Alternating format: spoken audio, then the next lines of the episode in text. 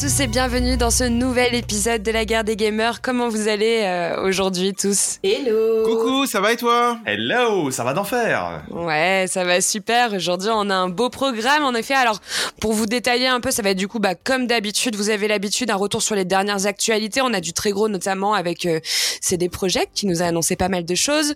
Puis après, on fera place au débat autour d'un jeu narratif qu'on a trouvé tous assez poignant au sein de l'équipe. Euh, je parle bien sûr de Gerda Flame in Winter des studios danois Portaplay. Alors c'est un jeu qui a été édité par Dontnod que vous devez tous connaître. Hein. Ils sont connus pour Life is Strange, Vampire, on en a parlé euh, sur un dernier podcast ou encore Tell Me Why. Et euh, sur la dernière partie de ce podcast, alors là on va échanger autour d'un indé euh, qui est sorti il y a plusieurs mois. Il s'agit de Immortality, qui est un jeu d'enquête de type film interactif développé par Sam Barlow et qui divise pas mal au sein de l'équipe. Comment Donc- on peut être divisé auprès d'une œuvre d'art Je Oui, alors bien sûr, on en C'est le parlera. propre d'une œuvre d'art, hein, ça. hein. On en parlera à la fin du podcast. Sans plus attendre, on passe tout de suite à l'actu mitraillé. C'est l'heure de l'actu mitrailleuse Alors aujourd'hui dans l'actu mitraillé, on va parler de l'apparition en film du célèbre personnage iconique de Nintendo. Vous en avez dû entendre hein, tous parler, ça a pas mal jasé sur la toile, c'est bien évidemment The Super Mario Bros. prévu pour le 29 mars prochain. Puis on continuera avec Need for Speed, Need for Speed, pardon, j'ai du mal à le prononcer, avec le retour de la licence désormais officielle. Et on terminera ce point actu avec les grosses annonces faites de la part de CD Projekt Red pour ses projets à venir. Et il y en a pas mal, on va vous lister tout ça et vous faire un récap. Allez, on démarre tout de suite avec la news colorée du moment. Il s'agit de la sortie du film d'animation The Super Mario Bros. Jalma, est-ce que tu vas en parler? Ouais, bon, on va se le dire tout de suite avant de vous présenter un petit peu le, le film. Euh, c'est quand même la grosse grosse surprise. La bande-annonce est sortie cette semaine. Moi personnellement, j'en attendais rien. Euh, et je suis allé la voir et je vous avoue que ça m'a scotché sur mon canapé. Je me suis dit, direct mars 2023, je suis au cinéma. Elle Alors, a- un petit peu, Elle a fait des millions de vues juste quelques heures après Incroyable, la... Ouais, ouais, ouais, ouais. Incroyable. Alors, en partenariat avec Illu- Illumination Entertainment et c'est ceux qui ont fait Moi moche et méchant Mm. euh, et les célèbres mignons. Alors ça, moi ça m'a fait marrer quand j'ai vu ça parce qu'en fait j'ai vu la bande annonce avant de voir par qui c'était réalisé et je me dis tiens c'est marrant parce qu'en voyant la bande annonce on retrouvait de l'humour dans, dans Mario. C'est quand même étrange de retrouver de l'humour. Et, et c'est vrai que ça me faisait un peu penser bah, à cet humour qu'on retrouve dans les mignons et moi moche et méchant. Donc je pense qu'on va se poiler devant ce film. Euh, moi il y a un truc Oui. qui m'a par- il y a un truc qui m'a particulièrement fait rire c'est qu'à un moment donné vous allez voir dès le début de la bande annonce Bowser qui arrive en train d'attaquer des pingouins. Et tu vois les pingouins lancer des boules de neige sur Bowser euh, en train de dire euh, voilà euh, un début de notre puissance quoi. Alors qu'ils se font rétamer les pingouins tu vois et moi ça m'a fait penser un peu à French chez moi en podcast tu vois tu sais quand euh, French il m'envoie des, des arguments à coups de boules de neige et tout que ça me fait rien parce que je suis Bowser face à lui euh, Oh là là, non mais... voilà exactement bref euh, il y a une particularité quand même dans ce film, c'est que chaque personnage a des voix qui Oui. euh, ont différents interprètes. Je vous laisse, je vais pas vous faire le listing, vous irez voir. On sait juste que la VO anglaise de Mario est pas très appréciée et que les Anglais nous a- jalousent. euh, Mais de- le de monde entier nous jalouse pour notre VF sur Mario, euh, apparemment. Ouais, tout le monde en parle. Apparemment, c'est euh, c'est euh, Pierre euh, Tessier qui est la voix de Ryan, Reynolds qui fait la VF de Mario et apparemment elle est topissime. Non mais les ça jase. ici, quoi. ouais. Après voilà, euh, moi je vais vous juste vous, rapidement maintenant vous donner mon avis euh, sur la bande annonce. Moi je trouve que l'univers de Mario est super bien respecté. Je sais pas ce que vous en avez tous pensé.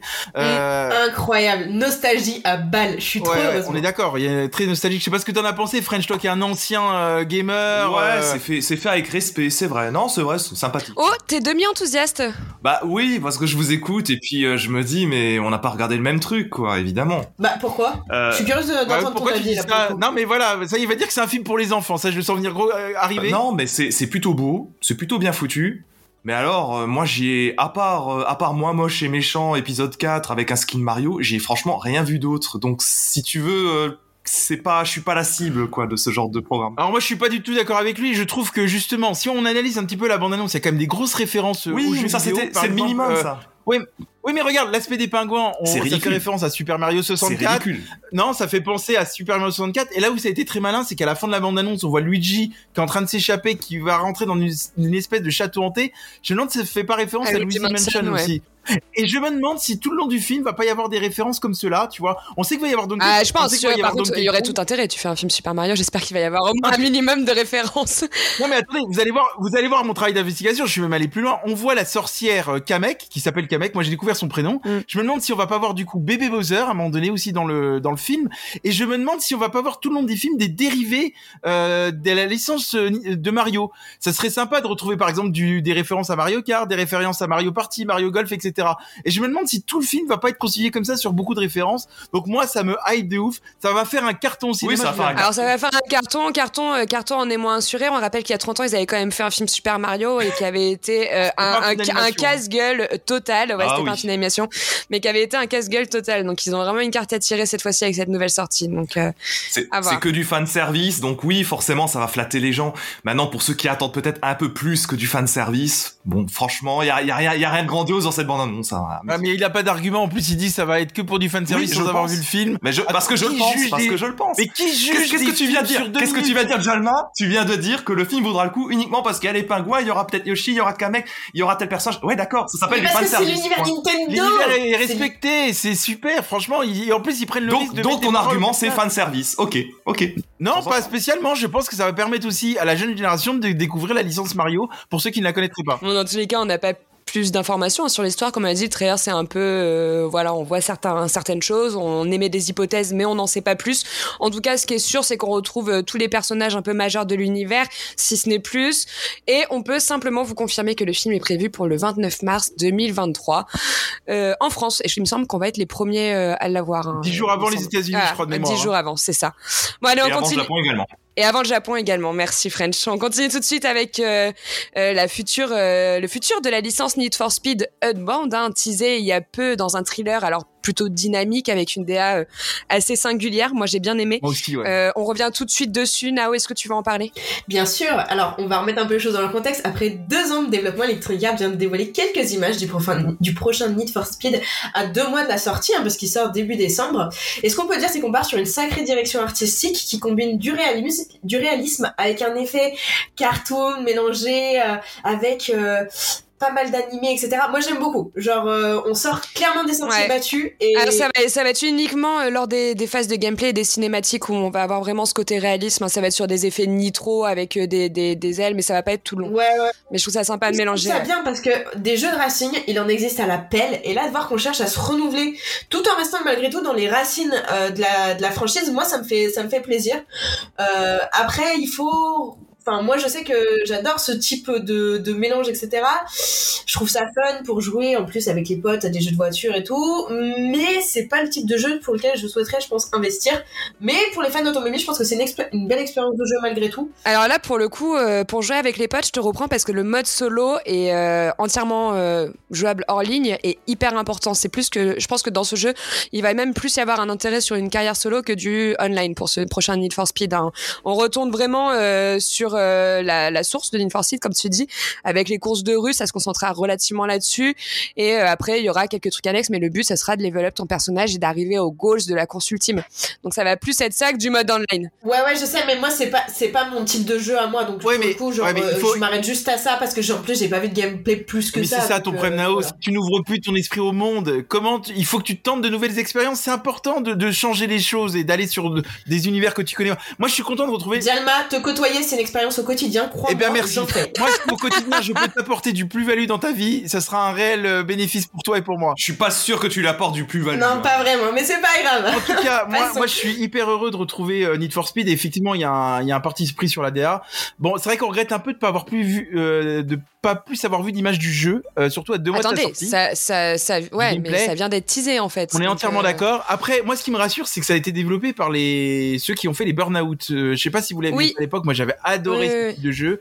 Euh, donc, c'est rassurant. C'est euh, Criterion. C'est rassurant, effectivement. Ce qu'il va falloir quand même voir, au-delà des images de gameplay, ça va être les sensations de chaque bolide pas dans main, parce que ça, c'est hyper important dans les jeux de course. Après, moi, ce que j'avais Mm. adoré dans les Need for Speed, c'est quand même de faire des courses où tu te fais euh, poursuivre par la police, ce qui semble être le cas. Mm. Donc ça, Mm. moi, de retrouver ça, c'est incroyable. Et dernière précision de Joss et Friends, je vous l'avais pas dit. Du coup, j'en ai profité pour inscrire Nao euh, à l'auto-école, comme ça, elle va pouvoir passer son permis de conduire. C'est le lui permettra de découvrir ce futur jeu et ce futur hit, à mon avis. Je suis une vraie pilote. La seule personne qui a besoin de cours d'auto-école ici, c'est French. On, on précise hein, euh, aussi, euh, vous avez précisé, mais l'environnement, du coup, on est vraiment sur un monde ouvert où ils ont des ambitions techniques qui va être assez énorme. C'est pour ça que ça va être que sur les consoles next-gen avec un, affiche- un affichage en euh, 4K et 60 images par seconde. Donc de belles ambitions. Euh, pareil, on a un panel d'à peu près 143, bah, même 143 au total automobiles hein, qu'on va retrouver tout au cours de l'aventure. Donc on passe à un large choix de marques. Vous aurez des Aston Martin, des Lamborghini. Ça va passer même par le plus creepy de la coccinelle de 63. Donc vous allez avoir Des pas mal. Ouais. Il y aura des Fiat 500, Et, Jeff, comme je t'ai bien renseigné. euh, et on a un, un featuring aussi avec euh, le rappeur Azak Rocky qui a signé la bande son du trailer que j'ai trouvé super cool. Je sais pas si vous aimez, mais euh, moi j'ai aimé la bande son. On le retrouvera également dans le jeu. Il appartera et il incarnera aussi euh, un des leaders hein, de la scène du takeover. Donc euh, c'est une collab assez sympa. Euh, Au-delà de ça, il y a un truc, un point que vous, moi, ça m'a plutôt plu la direction artistique, mais il y a quand même un point que vous ne rappelez pas et qui moi me surprend énormément. Euh, une annonce comme ça deux mois avant, sur une période de décembre, en général, c'est synonyme de suicide commercial. Donc, on suivra ça. Alors je vois pas en quoi ça va être un suicide commercial, euh, développe. Parce que parce que tous les toutes les envies d'achat sont déjà fixées au niveau des blockbusters en termes de jeux vidéo, quasiment chez la plupart des gens. Et quand tu fais une annonce d'un tel jeu, Need for Speed c'est quand même une forte licence. En tout cas, dans le passé, ça l'était.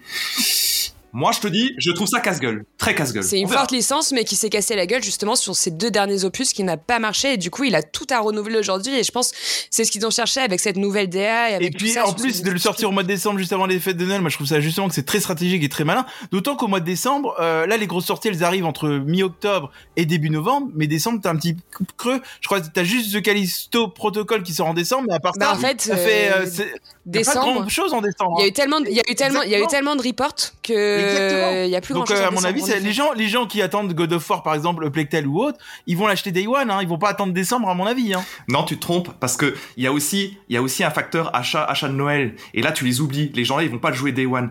Moi, je, moi, je vous le dis, on, on en reparlera et j'aimerais bien entendre Nao aussi sur le sujet. Mais un gros jeu pareil, tu le sors début décembre. Moi, je trouve ça casse-gueule. Mais si ton jeu est de qualité, il y a pas de raison qu'il ne se vende pas non plus. On verra aussi Oui, la mais, mais en fait, en fait, ça marche, ça marche quand t'as une licence qui marche très bien et qu'ils ont pas besoin en fait de, de, de diffuser à balle, de faire un marketing à- à- de ouf dessus. Là, clairement, ils viennent de sortir uniquement en plus quelques, enfin un trailer et euh, avec pas de gameplay. Moi, je trouve ça, je trouve ça délicat. À moins qu'ils mettent euh, les moyens en termes de communication marketing sur les prochaines semaines à venir. Je trouve, je Bah, justement, je pense qu'ils ont tout intérêt. J'espère. compliqué. J'espère je, je ça. rejoins un peu l'avis, euh, un peu l'avis de French. Bon, on verra, mais moi je pense qu'il va bien marcher en fonction de la qualité du jeu. Comme ça, je peux pas avoir l'info en amont, on verra. Bon, dans tous les cas, hein, du coup, c'est ce nouvel opus euh, Need for Speed, euh, appelé Need for Speed euh, Unbound, comme on l'a dit, du coup, qui arrivera le 2 décembre prochain. Alors, je le rappelle, ce sera sur console next-gen uniquement, donc ça englobe PC, PS5 et Xbox Series, bien sûr. Alors, du coup, est-ce que ça sera un tournant pour la série? Est-ce que ça sera un succès? Euh, Bah, écoutez, moi, je pense qu'on pourra le retraiter dans une news euh, en décembre ou en janvier. On va le podcaster ce jeu, on On- va le podcaster. podcaster, je sais pas, mais on fera un petit point dessus en tout cas. Bon, allez, on termine avec la grosse actu qui a fait parler d'elle il y a quelques semaines et je parle de CD Projekt Red, pardon, qui nous a annoncé, euh, euh, bah, c'était lors de l'occasion d'un point euh, public sur sa stratégie, hein, euh, cinq projets pour les années à venir. Alors ça concernait The Witcher et Cyberpunk 2077. Alors il y a eu pas mal de choses, donc on va faire un récap de ces annonces et puis on va faire un, un petit point aussi sur les ambitions du studio parce qu'il y a eu pas mal de choses avec les séries, avec tout ça. Donc on va en parler. Je laisse tout de suite la parole à French. Exactement, Joss, parce que comme vous le savez, hein, les licences lucratives de CD Projekt, c'est bien entendu Cyberpunk et The Witcher. Mm. Autant vous dire qu'on va en bouffer pendant au moins 10 ans. Au moins. Voilà. comme ça, comme ça, déjà les choses sont dites. Ça, c'est très important. J'ai hâte d'entendre tous ces débats avec Jalma et toi pendant. bah, 10 ça dépend sur The Witcher, on sera d'accord. Donc déjà, ça ira normalement. Je sais pas, je sais pas si on sera d'accord. Euh, en résumé, qu'est-ce qu'on a appris? Qu'est-ce qu'on peut vous dire? Alors, les principaux projets qui sont en cours de conception, hein, euh, on a appris quand même un truc qui est majeur, c'est que Cyberpunk aura le droit à sa suite. C'est connu sous le nom de code Projet Orion pour le moment. Ouais. Alors, on parle d'un jeu qui vraisemblablement tournera sur le Unreal Engine puisque toutes les productions maison de CD Projekt sont en train de migrer vers ce moteur. Ça va faciliter les choses niveau développement, hein, donc on en reparlera Mm. ces prochaines années, je pense. On n'a pas de date pour ce Cyberpunk 2, zéro date à l'heure actuelle. En revanche, Phantom Liberty, c'est le DLC de Cyberpunk 2077, ça sortira l'année prochaine. Ça, c'est une certitude. On en avait déjà parlé. Au niveau de The Witcher, The Witcher, on savait déjà qu'il y aurait un nouveau jeu. Jusque-là, pas, pas de nouveauté. Maintenant, on apprend officiellement que ce sera une trilogie. Une trilogie, donc nouveau personnage, vraisemblablement nouvelle époque. Il n'y aura pas de Gérald cette fois-ci, qui était le héros des trois premiers The Witcher, comme vous le savez tous. Et euh, il y a aussi un truc assez ambitieux qui a été dit cette semaine, c'était que ces trois épisodes de The Witcher seraient sortiraient sur une période de six ans. Ça paraît très optimiste. Mm, mm, ça paraît très restreint. moi, mais... moi, pour le coup, euh, waouh, wow, trois ans pour développer un jeu pareil, enfin, euh, c'est ça. Six ans, trois six épisodes. Ans, six ans, trois épisodes, ça me paraît, à moins qu'ils aient fait un taf monstre en amont, ça me paraît très compliqué de sortir. Ouais, après, on autant sait de- pas, effectivement. De choses. Après, là, de on n'a pas l'info, c'est que le, le prochain The Witcher, on ne sait pas quand est-ce qu'ils ont lancé le développement. On n'a Oui, aucune info sûr. pour le moment là-dessus. Mais après, il faut partir du, Euh, du principe que c'est des projets qui bossent sur pas mal de choses depuis un moment et prendre en compte les problématiques qu'ils ont eues. Oui, après, tout, tout ce qui a été annoncé va pas être développé par CD Projekt. On a la trilogie qui est CD Projekt, mais on a les autres projets. Il va y avoir un autre studio annexe où ils auront juste un regard dessus. Donc attention, tous ces Oui, projets de ne vont pas De être. toute façon, ils Voilà, hein. ils, euh, ils ne se noient pas non plus. Hein. Euh. Alors moi, je voulais quand même poser une question à French. Euh, cette annonce d'un d'un d'un CP euh, 2077-2, euh, enfin un deuxième, une suite. T'en penses quoi? T'es enthousiaste ou pas? Bah moi ouais moi moi de toute façon tu le sais hein, mais euh, pour nos auditeurs euh, moi je suis très enthousiaste parce que je fais partie de ceux qui ont beaucoup aimé Cyberpunk 2077 malgré les défauts et les problèmes qu'il a eu à sa sortie. Euh, si on peut réparer les choses, les promesses qui n'ont pas été tenues au hasard, euh, le métro qui est inutilisable dans Cyberpunk 2077, ça c'est toujours un Mm. truc un peu, un peu frustrant. Les voitures volantes qui sont inutilisables Mm. aussi hors scénario, euh, ça serait moi ça- je trouve que ça serait plutôt une bonne chose. Moi j'ai hâte de replonger là-dedans. Alors Ça- voilà, Joss, maintenant je vais te laisser reprendre la parole, mais pourquoi je vais poser la question, Joss? C'était une question piège. Ah, les The non, mais c'était une quoi. question. Non, c'était une question piège. Tu sais pourquoi? Parce que c'est le premier à nous dire. Et vous réécouterez nos précédents podcasts quand on faisait dans l'actu, quand on avait annoncé qu'il y avait juste une info, euh, peut-être un Tomb Raider, etc. Il nous avait dit ouais, Joss et Jama, vous vous enthousiasmez, on n'a même pas vu d'image, on n'a rien vu du tout. Euh, vous annoncez, vous êtes juste euh, content parce qu'il y a une annonce de fait. Oui, c'est vrai. Bah là, c'est exactement pareil. Comment tu peux être content alors qu'on a juste annoncé une suite, on n'a rien vu, on n'a pas vu de mais c'est parce que quand, une licence te tient à cœur, Et quand voilà. une licence te Tu tient peux à cœur, t'exciter comme tu veux. content. Non, mais je veux qu'il soit cohérent par rapport à ce qu'il dit. Non, Il ne comprend tu pas. peux, tu peux t'exciter comme tu veux. J'attends plus de cette licence parce qu'elle n'a pas donné encore son plein potentiel et que je pense que sur une suite, elle va pouvoir le donner plus que sur un Tomb Raider qui, à, ma, con- à mon sens, a déjà su, au travers de plusieurs projets, déjà tout le bien qu'elle pouvait. Donc je ne crois pas vraiment à une évolution intéressante de Tomb Raider. Maintenant, je suis d'accord avec toi, ce ne, ce- ce ne sont que des convictions et des attentes. Ça s'arrête tu ne peux pas savoir, tu en en revanche, ce qui sais est très pas plus. intéressant parce que tu en as à peine parlé, Joss, mais euh, effectivement, on a aussi plusieurs projets qui sont euh, qui vont graviter autour de ces gros Ouais. projets. Là, en gros, ce sera les projets triple A, hein, clairement. Mm. Mais il y aura aussi euh, un autre projet euh, qui va être dérivé de The Witcher. Donc ça, c'est pour Jalma. Je pense que ça va t'intéresser. Surtout que c'est un projet un projet plus indépendant qui va euh, être développé chez The Molas Flood. Ouais. The Molas Flood, Ouais. c'était les développeurs de The Flame in the Flood. Ça va te parler, ça, je pense. Non, mais moi j'ai pas envie de juste. enfin, moi j'attends de voir tous ces annonces, tous ces jeux, etc. Parce que c'est vrai qu'on en voit pas grand chose. J'espère. Dernière chose, j'espère juste qu'ils vont pas faire euh, ce que fait It Takes Two actuellement, c'est-à-dire s'arrêter que sur deux licences, donc euh, faire que du The Witcher et faire que du Cyberpunk, et qu'ils vont aussi à un moment donné Mm. aller sur autre chose. Voilà. Et ben justement, Alors ça- on a le projet, on a le projet Adar qui a été teasé pour ça. Ça va être une nouvelle IP complètement distincte de The Witcher et de Cyberpunk. C'est rentré en pré-production d'ailleurs actuellement. C'est juste le processus. De, ils sont juste au processus de création. Ils sont pas en train de le développer, mais en train de concevoir un peu toute la maquette. Et du coup, tes attentes euh, vont être répondues vu qu'il y a le projet Merci. Tu, Adar. tu travailles qui est- chez des projets maintenant. Ouais, et on, on va aussi euh, rappeler aussi un dernier, dernier petit point, moi qui n'ai pas forcément là pour me rassurer, celui-ci, c'est que toutes ces licences devraient avoir une composante multijoueur. Oui. C'est des projets qui avaient promis C'est dans leur volonté, ouais. Mhm. Ils avaient promis le mode multijoueur sur Cyberpunk 2077. Il n'a pas existé et il n'existera pas. En revanche, projets qui reviennent à la charge et ils veulent sortir du multi sur The Witcher et sur Cyberpunk. De toute façon, ils précisent multi et de toute façon, Jalma, malheureusement pour toi, ils vont pérenniser et c'est leur volonté, leur licence qui marche. The Witcher et Cyberpunk. Ils comptent pas s'arrêter là. Et je pense qu'on va en avoir pas mal. Et même sur Cyberpunk, ou peut-être euh, encore euh, sur The Witcher, ils parlent surtout de transmédia. C'est quelque chose qu'ils veulent encore plus développer. On l'a vu avec les séries, mais ils veulent le faire en jeu mobile, en bande dessinée. Ils veulent vraiment exploiter la licence au maximum de son potentiel. Ça fait partie de leur nouvelle stratégie. Un petit peu comme un certain Assassin's Creed que tu aimes tant, hein, Jalma. Non, mais après, par contre, je vais pas forcément être inquiet sur le multi, comme il évoquait le multi. Euh, par exemple, on- ils ont mis en place le Gwent, hein, euh, qui vient de The Witcher, qui permet Mm. de jouer en multi. Oui. Euh, si c'est peut-être des, des mini-jeux, euh, il y aurait juste fallu, quand ils ont fait le Gwent, ils auraient pu le faire en lançant The Witcher. Ils l'ont fait qu'à à part. Donc pourquoi s'inquiéter pour le multi? Attendons une nouvelle fois de voir. Bah, de toute façon, il y a beaucoup de studios maintenant qui vont vers le multi. Hein. Euh, tu parlais d'Ubisoft à l'instant, ils vont faire pareil avec Assassin's Creed. Donc Je euh, m'inquiète de la dispersion, plus exactement. faut voir le nombre d'équipes, c'est toujours pareil. Bon, dans tous les cas, Jalma, même si t'es sceptique, ça reste des beaux projets pour CD Projekt hein, euh, qui ont été annoncés dernièrement. Moi, je suis assez excitée de cette nouvelle. Euh, ça montre, euh, ça confirme aussi hein, clairement la volonté de CD Projekt qui nous avait été annoncée euh, bah, lors de cette conférence justement de peser dans le secteur et de voir les choses en grand avec toutes ces annonces. Donc, j'espère qu'ils n'en font pas trop. J'espère qu'ils vont bien déléguer, qu'il va y avoir un bon suivi de leur univers. En attendant, comme le précisait French au début, la mise à jour Next Gen de The Witcher 3 est toujours attendu pour cette année. Il reste encore quelques mois, mais il n'y a toujours aucune date d'annoncer, donc affaire à suivre. Mais euh, elle devrait arriver. Allez, c'est fini pour euh, l'actu mitraillant. On passe tout de suite au clash du mois.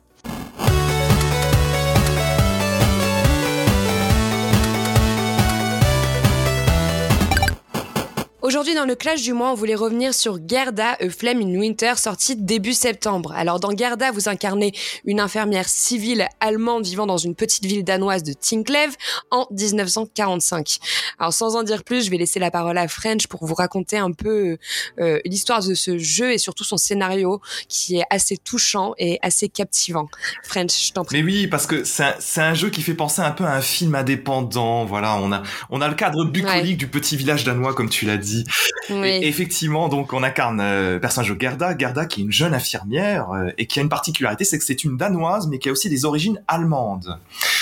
Voilà, sachant que c'était aussi un truc que je ne savais pas, j'en ai pas conscience. euh, au Danemark, il y avait beaucoup beaucoup de personnes qui ont des ascendances avec. euh, Alors, si je peux me permettre de te couper juste avant le récit, il faut savoir que le récit est fondé sur la vie de la grand-mère du créateur, euh, du directeur créatif du jeu. Donc, elle a fait partie de la résistance hein, danoise pendant la Seconde Guerre mondiale. Donc, comme tu dis, en effet, il y avait beaucoup d'Allemands danois et il y a beaucoup, je pense, de, de, de, de, de vrai dans cette Tout à histoire. fait, et c'est ça qui donne aussi un cadre, une espèce de véracité au cadre intime qui devient tout de suite très intéressante. Mm. En tout cas, pour parler du pitch, suite à l'emprisonnement de son mari par les Allemands, euh, Gerda, en fait, elle- euh, le personnage que l'on incarne va devoir louvoyer entre plusieurs factions. Euh, pour faire, pour le faire très vite, ça va être euh, le village, les Danois, l'occupation allemande, la résistance elle-même. On va pas en dire plus. Et l'idée, en fait, c'est qu'on va chercher en fait à sauver son mari. On va, on va pas avoir un rôle si important que ça au niveau de la guerre, mais on va essayer de sauver ceux qu'on aime. Alors, sauver ceux qu'on aime, ça prendra des formes très diverses au sein du jeu. Ça pourrait être des rencontres qu'on va faire, ça pourrait être certaines personnes en particulier, certaines personnes du village. Voilà, ça, ça sera, ce sera vos choix. Pour, euh, pour euh, réussir, pour arriver à ses fins, Gerda, elle va prendre des positions à différents moments dans le jeu, et il y aura des conséquences morales, et des conséquences morales qui sont plus ou moins radicales suivant la situation. Bref, tout ce que vous allez faire au sein du jeu, tout ce que vous allez dialoguer, tout ce que vous allez faire ou ne pas faire aura un impact très très fort sur les parties de, bah, en gros, de chaque joueur, toutes les parties que vous allez avoir, et il y aura de nombreux embranchements très différents suivant les choix que vous aurez fait euh, chacun en y Et pour rebondir sur ce que dit French, là où est toute l'originalité du jeu, c'est d'avoir abordé la Seconde Guerre mondiale au Danemark. Euh, et ce qu'il évoquait aussi, c'est qu'en fait, la région où ça se passe, donc c'est à 20 km de la frontière allemande, euh, a plusieurs fois par le passé, moi je l'ai appris en, décou- en découvrant le jeu, a plusieurs fois par, par le passé changé de nationalité. C'est-à-dire qu'un un coup la région a été danoise, un coup elle a été allemande et ainsi de suite. Ce qui fait que du coup, en fait, vous rencontrez tout le long de la partie des personnages complexes. C'est-à-dire que euh, il y a toute une histoire danoise, tout un passé allemand, Mm. etc. Euh, c'est pas tranché en fait finalement. On sent que c'est jamais blanc euh, ni noir dans le jeu, c'est souvent gris. Et c'est ça qui est quand même hyper intéressant et on le ressent énormément. Et Oui. ça, les développeurs, euh, je trouve qu'ils ont tapé un grand coup pour faire ressortir ce ressenti pour le coup. D'autant plus, ce qui est intéressant, je trouve, c'est pas uniquement le fait qu'il soit soit danois, soit allemand, mais c'est leur prise de position aussi par rapport à la guerre qui est très intéressante. Ils sont Parce partagés. qu'on va avoir euh, des, euh, des Allemands qui vont être avec la résistance, des fois on va avoir des Danois qui vont collaborer, etc. Et c'est là en fait où sous les rencontres, Avec la cause on allemande. va, on va tricoter en fait autour de ça. Et je trouve ça hyper intéressant. Pour revenir un peu sur, euh, sur ce que tu disais par rapport euh, aux, aux faits historiques, je trouve ça hyper intéressant, notamment parce que je pense que c'est une période de l'histoire qui m'intéresse énormément, mais notamment parce qu'on a des rappels de faits historiques très intéressants et une vision que nous on n'a peut-être pas en tant que Français. Il y a, des, il y a, il y a Oui, beaucoup de choses qu'en fait on, on, on ignore parce que ça fait pas partie peut-être de notre histoire, euh, de notre l'histoire de notre pays. Et du coup, c'est intéressant de voir comment est-ce qu'ils ont amené ça à travers un glossaire, etc. Retrouver certaines informations très intéressantes du jeu. Ouais, et pour te et pour te rejoindre sur le glossaire, ce qui est ce qui est aussi intéressant, par exemple, si on, à un moment donné vous allez croiser un médecin, on peut en parler, le médecin Harald, et par exemple, on va découvrir que lui, par conviction, refuse de soigner les Allemands, voire même les nazis. Euh, et ça, à l'époque, euh, alors. Euh, Souvent, normalement, les médecins doivent soigner tout le monde, et pourtant, il avait fait ce parti pris-là. Euh, et tout, tout le long de l'aventure, vous allez voir des partis pris des gens. Et pour en revenir au glossaire aussi, c'est que le glossaire va te rappeler des faits historiques du Danemark. Et moi, par exemple, j'en ai j'en ai relevé deux où j'ai appris énormément de trucs que je ne connaissais pas. Je ne savais pas que le, Da- le Danemark avait capitulé au bout de six heures après l'invasion allemande, euh, enfin ou nazie si vous préférez. Ou par exemple, à l'époque, les trains, pour pas qu'ils soient sabotés par la résistance danoise, ils, dès qu'ils capturaient des résistants danois, ils les faisaient monter dans les trains pour éviter qu'ils explosent. Et moi, je l'ai appris grâce à ce glossaire historique. Euh, et j'adore, moi, vraiment, quand dans les jeux, on apprend aussi euh, l'histoire et qu'on apprend des choses. C'est vrai qu'il a un petit côté serious game un peu et je trouve ça hyper intéressant et j'aime beaucoup en fait Mm. qu'on amène l'histoire. On en avait déjà un peu parlé euh, lors de notre dernier podcast avec Steel Rising. Je trouve ça hyper intéressant le fait d'amener des faits historiques, etc., de, de pouvoir apporter des connaissances dans le jeu vidéo.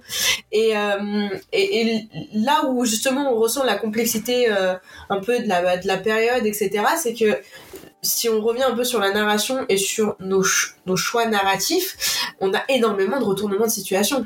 On a retourné en situation, mais c'est surtout que moi, ça m'est arrivé souvent. Je pense que c'était le cas pour vous. Quelle décision je prends Moi, je prends juste un exemple que vous aurez à un moment donné, qui est dans le début de l'histoire.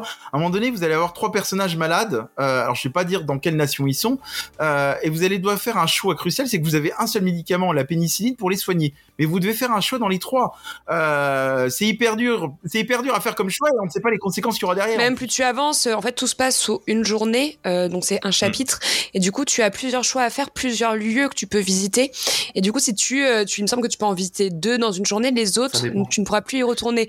Donc, ça va être des choix pareils qui vont te rendre à aller sur une fin alternative, et ça aussi, c'est très dur Ce de choisir. C'est effectivement ça qui est très très malin. C'est que, alors c'est pas forcément deux, c'est très variable pour les besoins de l'histoire. Oui, oui.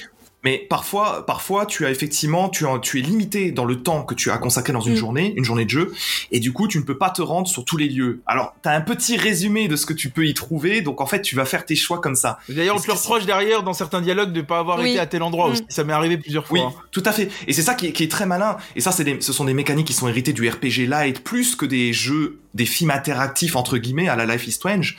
C'est qu'effectivement, tu, vas, tu vas faire donc des, des choix de rencontres de personnages ou de visites de lieux qui vont littéralement impacter ta partie d'une manière ou d'une autre. Ça, c'est très bien foutu dans le jeu.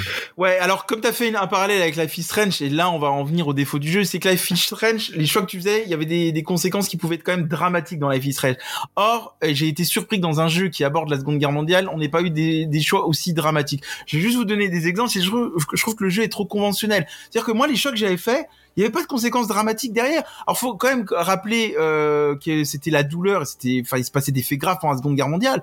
Euh, là, moi j'ai été surpris pas de voir en fonction des décisions que tu avais faites, qui est pas forcément de peloton d'exécution ou voir des scènes de torture qu'on on aurait pu éventuellement envisager. Euh, je trouve que moi les choix que j'ai faits, euh, sauf à la fin, on est d'accord qu'à la fin du jeu il y a beaucoup de choses qui se décantent et tu peux avoir des Mm. choix dramatiques. Tout se décante à la fin du jeu, fin- Ouais, mais j'ai trouvé ça un peu dommage qu'on n'ait pas des Bah- choix plus, plus tristes, on va dire, euh, et qui te font vraiment culpabiliser au cours de ton histoire. Moi, j'ai jamais vraiment culpabilisé dans ce jeu, en fait. Moi, je vois, je vois très bien ce que tu veux dire, mais né- néanmoins, je suis pas, je, j'ai pas eu le même ressenti, voire je ne suis pas d'accord, pour une raison très simple. C'est qu'en gros, t'es en train de dire pourquoi tel personnage ne peut pas mourir de manière prématurée, en substance. hein. Je, suppose, je suppose que c'est ça ton point de vue. Ou alors, tu l'as envoyé à la torture ou tu l'as envoyé dans des camps de concentration. Moi, j'en ai un Mais- qui est mort de manière prématurée. Je, le précise. hein. Donc, il y en a. Ah, Ça, moi, ça aussi, ça, discute. ouais, Mais- ça varie en fonction de. tu citais fais. Life is Strange. Life is Strange, en, en revanche, c'est la même chose. Globalement, tu as une histoire, un canevas d'histoire qui est, qui est quasi fixe, et tu n'as pas tant de variations que ça dans Life is Strange. Donc je suis un Non, peu mais t'as des choix dramatiques que j'évoquais. Tu m'écoutes pas. Bah oui, mais choix dramatiques, euh, excuse-moi, la plupart du temps, Life is Strange, tu suis la trame basique. Mais tu peux euh, avoir des conséquences dramatiques tout le long de tes épisodes, et ça a déjà arrivé, comme euh, certains personnages euh, importants qui peuvent. Bah, moi, je l'ai eu. Moi, ce que je vois là-dedans, c'est qu'il y a un narrative design qui est hyper complexe, malgré tout. Et euh, des fois, sur les choix qu'on va faire, on va ressentir les problèmes liés à la période. C'est-à-dire ach- acheter un criminel quelque chose ou devoir se passer d'un objet au risque en fait qui nous manque et qui nous pénalise dans le jeu. Ah, tu fais référence au truc, j'ai beaucoup aimé Oui, ce- cette ce période- ouais. Je me suis fait ken de ouf sur ce passage-là. Mais bon, faire, en vrai, tu, do- tu dois faire des, faire tes propres choix. Et parfois, c'est prendre parti pour quelqu'un, c'est mentir, c'est voler, et c'est vraiment essayer de faire ce qui est le plus juste en, là-dedans. Et moi, ce que, la manière dont j'ai vu euh, l'histoire, c'est que j'ai joué Gerda comme si c'était un jeu de rôle. C'est-à-dire que j'ai pas fait selon mes propres convictions, mais j'ai vraiment, je me suis vraiment mise à la place du personnage qui doit sauver son mari à, à la, à la sueur de son front, quoi. Genre vraiment, j'étais là, je faisais mes choix, j'étais en mode, oh my god, mais qu'est-ce que je fais? Genre, est-ce que je parle avec lui au détriment de faire ça? Et est-ce que je prends ça? Et Parce que ce qui- ce Ouais. qui- ce qu'elle évoque aussi, c'est que des fois, t'es quand même amené à collaborer avec la Gestapo, et c'est des choix difficiles à faire. Non, mais c'est des choix difficiles. Euh, et on, vous découvrirez aussi rapidement C'est qu'il y a vrai. des gens qui font partie de la Gestapo ou en tout cas de l'armée nazie, qui finalement sont prêts à t'aider, alors qu'ils font partie de l'armée nazie. C'est vrai qu'ils ont réussi quand même. Il faut le mettre en avant. Au début de ma game, moi je me suis retrouvée majoritairement avec des points pour les Allemands, parce que alors on va, on va en parler dans le gameplay, mais vous gagnez des points. Et euh, je me suis retrouvée majoritairement du côté allemand. Alors je me suis posé des Mais questions. pareil, Joss, strictement pareil que toi. Après, ça s'est équilibré, puis au final, ces points-là ont été importants pour m'aider à certains passages. Mais tu te remets, tu poses un peu des questions à certains moments. Euh, pour qu'on arrive au gameplay, on va, on Ouais, va, dernière- dernière chose. vas-y, on parlera de la DA Dernière après. chose, si je peux finir sur le, le scénario, moi j'ai trouvé un petit peu dommage. Alors après, c'est un choix budgétaire, donc on va pas le critiquer, mais j'en parle. Euh, c'est que je trouve que l'immersion du jeu, on la perd un peu du fait qu'on n'ait pas eu de doublage de dialogue, mais c'est un choix Alors, budgétaire. c'est un choix budgétaire et, moi je te, je te trouve assez dur là-dessus parce que alors euh, l'audio on l'a quand elle écrit dans son carnet uniquement à ce moment-là donc chaque fin de, Oui, chaque fin, non, chaque fin de chapitre, elle, elle, euh, parle ce qu'elle écrit. Euh, et euh, au cours de l'aventure, au cours du jeu, par contre, quand tu n'es pas euh, sur ton, ton journal intime, tu as toute cette musique en fait qui pour moi prend largement la place comparée à la, à la parole en fait. La parole c'est enfin là tu le lis les textes et la musique te fait ressentir chaque émotion. C'est-à-dire quand tu vas devoir te dépêcher parce que euh, quel- le, le, le collabo il est parti dans l'autre pièce et tu peux fouiller par exemple dans sa pièce tu vas avoir une musique qui va être assez forte qui va être assez poignante et assez stressante. Et là du coup tu vas sentir la pression. Bah, moi, je comprends quand même pourquoi Jalma a mal dit et c'est tout à fait recevable par ailleurs. Après, il faut, faut préciser aux auditeurs que c'est plus proche du visual novel, donc c'est-à-dire que c'est de l'animation avec beaucoup, beaucoup, beaucoup de texte. Si on avait dû doubler toutes ces lignes de texte, euh, oui, tu l'as dit Jalma, mais le budget aurait explosé. C'était, c'était pas concevable pour un jeu pareil. C'est pour ça, j'en parle, mais je veux pas que ça soit une, une critique parce que après c'est des choix budgétaires. C'est un studio qui a peu de moyens, enfin peu de moyens, qui n'a pas les moyens d'un AA. Euh, donc voilà. Mais c'est vrai que moi je pense que ça aurait renforcé l'immersion un petit peu plus de doublage au niveau des, des voix Bon, de on va tout de suite parler de la DA Nao est-ce que tu veux nous faire un petit topo? Sans être transcendante, euh, le style graphique colle plutôt bien à l'univers. Euh, on est sur un environnement enneigé, donc on, on le rappelle, on est en Oui. février 45. On a un effet euh, peinture, des aplats de couleurs, un peu ambiance aquarelle, ouais. etc. Des personnages qui sont des personnages qui sont assez flous. Hein, on ne voit pas les expressions du visage, on ne voit pas euh, réellement les animations, etc. Les animations de son déplacement restent malgré tout très rigides, mais on arrive quand même malgré tout avec tout ce qui se tourne autour, c'est-à-dire euh, en fait l'effet, les, dialogues, euh, l'effet un peu visuel et comme tu l'as tu l'as rappelé, euh, la petite musique mélancolique, etc. ou suivant certaines interventions de personnages, on arrive à déceler le charisme de certains personnages sans les voir, on les visualise, on les imagine, etc. Sachant que malgré tout dans le glossaire, on retrouve des traits caricaturés de ces personnages-là. Et euh, Mm. moi, je la DA, je la trouve, je la trouve plutôt cool. Elle colle bien à cet univers euh, euh, guerre avec le froid, etc. C'est très sombre, c'est terne. Mais de l'autre côté, en fait, on cherche pas à avoir de la couleur et des paillettes partout sur. euh, Bon, sur moi je vais me faire allumer parce que les graphismes j'ai pas du tout aimé. Euh, voilà. J'ai pas dit qu'ils étaient beaux, hein. Ah, Justement, je j'ai- parle pas, on va pas parler de beauté ou de graphisme. Je pense que c'est un, un, un parti pris euh, auquel moi je n'ai pas adhéré. Donc ça va être un avis subjectif. Je pense qu'on va pas débattre là-dessus. Euh, effectivement, moi je suis d'accord avec toi. On, on retrouve vraiment la, la froideur de la guerre, etc. Comme tu as dit. Moi après, je regrette un peu justement que ça se passe justement qu'en hiver, comme le jeu se déroule sur cinq jours. J'aurais préféré un peu euh, avoir comment voir sais, le printemps arriver, etc. Voir d'autres niveaux. Effectivement, on revient souvent aux mêmes endroits en plus. Et ça encore un choix budgétaire. C'est-à-dire que vous allez souvent revenir revenir dans les mêmes lieux tout au long de l'aventure et il y a plus ce plaisir de la découverte des niveaux. Donc je trouve ça un petit peu dommage et moi ce que je vais encore mettre en avant et je vais m'en prendre encore plein la gueule, je vous connais, c'est que moi l'absence de visage m'a gêné et ça m'a cassé l'émotion du jeu de ne pas voir les visages des personnages etc. De voir des, per- alors on sait que c'est ce qu'il y a de plus cher souvent dans le jeu vidéo si j'ai pas de bêtises mais ça aide à l'immersion quand même de voir de ressentir les émotions. Ouais, après moi je suis assez je, je suis assez d'accord avec toi mais comme justement il n'y a pas ce côté dialogue et qu'on est juste sur du texte qu'il n'y ait pas les émotions des personnages, on les a quand on sélectionne par exemple un choix de réponse, on a le petit visage de Garda en bas à gauche. Donc quand on sélectionne un choix qui est dur, un choix qui est triste, son visage change.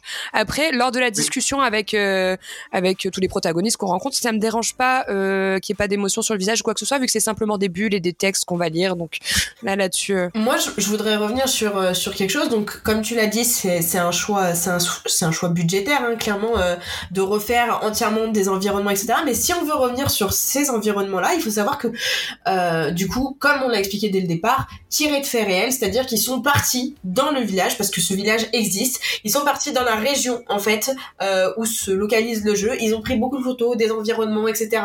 euh, des entrepôts, des gares, afin de quand même avoir une reconstitution à peu près réelle. Et ils sont vraiment enrichis de cette réalité-là pour faire leur jeu. Et je trouve ça très intéressant qu'il l'ait amené de cette manière. Il y a eu beaucoup de recherches de fait, même sur les personnages, etc. Et du coup, ça rend quelque chose de différent un peu, je pense, sur la direction artistique. Après, je suis d'accord avec toi, c'est pas ouf. Il y a, rien d'exceptionnel, mais ça va. De toute façon, on cherche à porter la narration clairement, et je pense que ça aurait été très compliqué euh, de faire retranscrire les mêmes émotions avec euh, avec des personnages où tu vois leur visage en termes de rig etc je pense que c'est très complexe et je pense que pour pas se foirer pour pas casser en fait déjà le sentiment que tu as il valait peut-être mieux laisser ces émotions de côté juste avec des Bah, images f- finalement, c'est un jeu qui est très littéraire, finalement. hein. Il y a énormément de lignes de texte. Et finalement, c'est comme ça que je l'ai apprécié, moi, sur mes, sur mes sessions de jeu. hein. Euh, effectivement, c'est assez, c'est plus limité sur le plan graphique. Ça veut pas dire, limité ne veut pas dire non plus moche, hein. pas du tout moi je le trouve Ouais, on dirait des tableaux à chaque fois. Moi, je trouve qu'ils Oui, passent. Euh, Il y a, y quelque hein. chose de vraiment très très poétique dans Garda et et le- la DA on fait Vous beaucoup. êtes en train de dire que je suis pas sensible à la peinture. hein. Ce côté un peu Non. ce côté un peu pointillisme, tu pas vois. sensible à euh, ce non. style. C'est pas que tu n'es pas sensible à, Mm. à la peinture.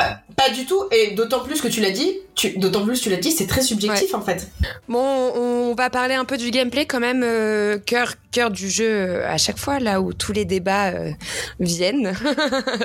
Ja- euh, Ouais. Alors, comme on disait juste avant, c'est un jeu où ils ont effectivement tout misé sur les choix de dialogue euh, et l'interaction avec des objets. Donc, on va, expliquer comment ça se passe. C'est-à-dire que souvent, les dialogues, vous aurez le choix entre deux ou quatre dialogues. Alors, faut savoir que c'est là où le jeu devient complexe et intéressant, c'est que certains dialogues ne vous seront pas accessibles. Alors, pourquoi certains dialogues ne vous seront pas accessibles? C'est que parfois, vous n'aurez pas l'objet requis pour pouvoir utiliser ce dialogue-là. Par exemple, s'il faut donner un objet, ou encore si vous n'avez pas suffisamment de points d'affinité avec un personnage ou une nation rencontrée, vous ne pourrez pas utiliser le dialogue. Vous allez me dire comment on a des, des, des points d'affinité Bah, C'est avec certains dialogues, euh, en fonction de ce que vous allez dire ou ne pas dire, vous aurez des affinités avec le personnage avec qui vous discutez ou avec euh, des nations. Donc c'est quoi les nations? Soit avec les Allemands, soit avec les Danois, soit avec l'occupation, soit avec la résistance. Je vous cache pas qu'à un moment donné, j'étais à 10 points d'affinité avec euh, l'occupation. Et je me suis remis en question. Ah, Je- toi je aussi. que- Finalement, finalement, on est on est tous collabos. collabo, tous collabo. moi, moi, tout le long, tout le long, vraiment, j'ai été, euh, j'ai vraiment été avec. En fait, Allemagne, allemand, danois, c'était kiff kiff. Tout le temps, je prenais plus 1, moins 1, etc. Euh, par contre, j'étais avec, j'étais en négatif avec la résistance et j'étais plutôt haut Alors, avec l'occupation. pour- pour continuer quand même sur les dialogues, euh, certains dialogues aussi auxquels vous aurez accès dépendront de vos choix antérieurs. Donc, c'est-à-dire que le jeu effectivement enregistre vos choix euh, des précédents niveaux, donc qui vont être réutilisés. Et vous pourrez aussi utiliser ce qu'on appelle des énergies mentales, euh, la compassion l'intuition ou la perspicacité.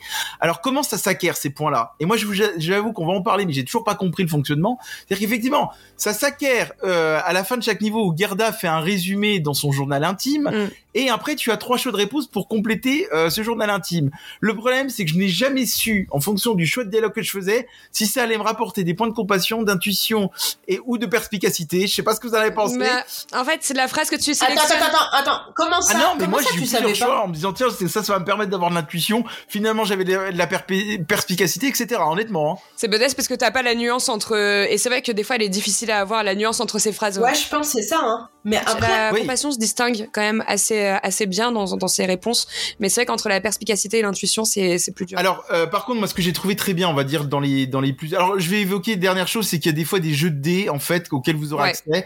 Euh, alors ça, ça va dépendre, ça va être l'accumulation entre vos affinités, euh, la nation, etc. Et éventuellement des choix intérieurs.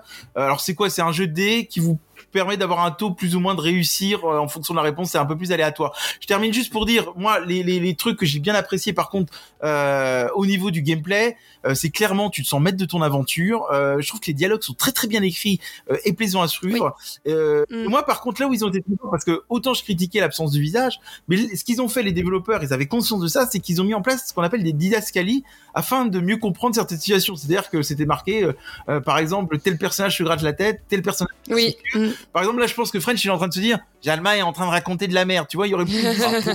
Pour le, pour le coup, tu racontes plutôt des choses correctes, là. hein. Merci, j'aime t'entendre dire et j'aime ton soutien. Oui, bah ça arrive. Euh, juste pour préciser, effectivement, il y a des mécaniques de, de, de jeux de rôle euh, qui vont rappeler beaucoup de souvenirs. Les fameux GD. Alors, je suis tout à fait d'accord avec toi. C'est euh, assez rare pour le signaler.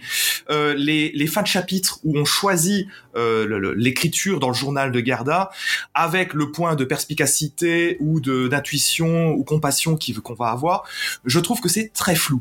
Alors moi, j'avais personnellement, j'avais que deux catégories qui s'incrémentaient, mais euh, honnêtement, euh, il y, a, il y a de quoi ne pas être sûr. Et deuxième truc, les dés, les dés, c'est le dernier truc à utiliser dans le jeu, euh, parce que en fait, même quand vous avez un taux de réussite correct, parce que le jeu vous indique, vous donne une indication, il y a des chances que vous perdiez un jet de dés. Donc le jet de dés, c'est vraiment le dernier recours. J'ai l'impression qu'au final, euh, le jeu décide euh, pour toi. Ça ne va pas être en fonction des points que tu vas avoir. S'il a décidé que tu ne devais pas avoir euh, ce jet-là à ce moment-là dans le jeu, il va te mettre en rouge et tu ne pourras pas. Alors, avancer. juste pour rebondir sur ce que tu dis, est-ce que le jeu ne déciderait pas de, de nous montrer qui on est vraiment? Est-ce que finalement, en me rendant compte que moi j'ai réussi Non. à sauver tout le monde, je suis finalement le petit ange déchu euh, et que je suis quelqu'un de bien, et toi qui passes pour l'animatrice sympathique, tu as fait mourir tout le monde, est-ce que tu ne serais pas un monstre à l'intérieur de toi? Et est-ce que le jeu ne te rappellerait pas ça en fait finalement? Moi, c'est vraiment, il y a une étude à mener, je pense. hein. moi, moi, je tiens à signaler que j'ai réussi à sauver vraiment tout le monde aussi. hein. Bon, à mon avis, toi, t'as dû avoir un bug parce que vu le monstre qui est à l'intérieur. euh, À méditer. Non, mais en vrai, moi, ce que, ce que je trouve, ce que je trouve très bien fait, donc justement, tu parlais, tu parlais de, tous les dialogues, etc. Tu parlais un peu de tout ça. Euh, il faut, il faut rappeler qu'il y a quand même eu deux écrivains qui ont bossé là-dessus, qui ont bossé sur les choix, qui ont bossé sur la narration, etc. Et je trouve ça, je trouve on le sent d'ailleurs, ouais. Ouais, franchement, je trouve que ça a été très très bien travaillé. Et au final, dans tous les retournements de situation que tu peux avoir, moi, il y a certains personnages que je détestais au plus profond de mon cœur au début. C'est devenu mes best friends forever à la fin du jeu. Genre, ils m'ont aidé de ouf. Notamment un pour qui, un pour qui j'ai eu beaucoup d'affect euh, par la suite, euh, c'est le capitaine euh, allemand qui est le conjoint de notre meilleur ami au cours de Ah, par contre, l'aventure. c'est marrant parce que euh, j'ai beau collaborer avec vous, je vous déteste toujours autant depuis le début. par contre, non, juste, on va préciser un truc. Moi, il y a un truc que je vais quand même le soulever un petit défaut, c'est que le personnage de Gerda, je trouve qu'il se déplace quand même lentement. Dans Ah le- mon dieu, merci. Oh là là, quel enfer. Insu- insupportable. On- Insupportable. ne peut pas courir, on ne peut pas courir avec elle. Moi, c'est alors que les niveaux sont, euh, alors, on va pas dire grands, mais euh, il y a un peu de Il y a des, y a fois où tu dois faire des allers-retours, des trucs comme ça, et t'es là en mode putain, il faut que je retourne dehors. Mm, mm. Moi, d'ailleurs, je dois vous avouer un truc aussi. J'ai un vrai problème avec ces jeux vidéo où je ne peux pas courir quand j'en ai envie. Ouais. Donc, inutile de vous dire que j'ai subi le jeu sur ce point. Là, je, vous re- je vous rejoins totalement tous, ouais. Alors moi, deux, deux autres soucis que j'ai eu, je trouve ça, et je l'ai déjà dit, c'est insupportable qu'on ne puisse pas se sauvegarder en cours Ah de ouais, putain, Ah, quand là, tu, non, non, quand tu t'arrêtes, des fois t'es obligé de t'arrêter et que tu reprends Après, après les, gars, euh, s'il vous plaît, un, Ouais, un, cha- chapitre, euh, ça dure euh, 10 minutes à peine. Ça dépend, ça dépend. D'accord, Joss. Alors déjà, déjà un chapitre dure entre 15 et 20 minutes, donc je te montre un peu le truc. Et puis qu'est-ce qui s'est passé chez moi? Et là, tu vas me dire qu'est-ce que je fais? J'ai une coupure de courant. Et en plus, j'étais Ah. à la fin du niveau. C'est super de tous se Ouais, retaper, de se retaper. va. Donc la lenteur de Garda, de ça. Et en plus, alors je, je tiens à souligner un truc. Bon, je sais pas si je suis le seul à avoir eu le bug. C'est que moi, le jeu, à chaque niveau. Il ne reconnaissait pas manette Xbox. Alors c'est-à-dire, attends, quand je te dis qu'il reconnaissait pas, c'était exceptionnel. C'est-à-dire qu'il reconnaissait euh, les menus et les, les touches, mais il ne reconnaissait pas mes Ah joysticks non, moi j'ai pas eu ce problème. Et J'avais toujours, j'avais Non, non plus. alors moi je l'ai eu en tout cas, je, je le révèle, peut-être que je serai le seul à l'avoir, mais voilà, mais en tout cas le problème de sauvegarde on en parle parce que moi la coupure de courant, je peux vous dire qu'en plus, comme par hasard c'est une scène qui durait 20-25 minutes, quand tu sais que t'es à la fin, t'as la coupure de courant et tu rallumes, tu dis putain j'ai tout à me retaper. Mais je pense qu'il y a aussi une volonté de la part des développeurs de faire ça, c'est-à-dire que. euh, Si jamais tu si sens que tu fais de la merde. Voilà, tu sauvegardes, tu fais de la merde, tu te remets juste avant et tu peux changer. Ouais, et après, Voilà. Joss, on a tous fait un LTF4. hein, Euh, bah jours, moi, donc, j'ai euh, voulu le faire à la fin. Je l'ai je l'ai fait deux fois pour que personne ne meure et tout le monde est mort quand Mais même. ils auraient, ils auraient pu faire un truc tout ça pour éviter le problème. Quoique, avec ta panne de courant, tu l'aurais pas évité, Jalma. Mais un simple sauvegarder et quitter, avec un, une instant save comme ça, ça aurait été pratique, quoi. C'est vrai que ça, je trouve ça un peu... En vrai, moi, je voudrais revenir sur certains aspects, euh, malgré tout, euh, dans le gameplay. Il y a quelque chose que j'ai trouvé très intéressant qu'on retrouve dans le petit glossaire, c'est qu'on, du coup, on va, on va voir, on va en apprendre un peu sur tous les personnages qu'on rencontre. Et là-dedans, on va découvrir des secrets. Tous les personnages, ils ont des petits secrets. Et j'ai adoré aller fouiner et chercher un petit peu tous les potins de tout le monde, etc. pour les réutiliser contre eux lorsque je dialoguais avec. D'ailleurs, il y a, il- Ça, moi, c'est quelque chose, ça il m'a y a une scène où on va écouter un peu tout le monde jaser et on se tient au fait un peu tous les potins pour J'adore. pouvoir euh, euh, leur retourner. J'ai adoré, j'ai adoré bitcher sur tout le monde avec le prêtre.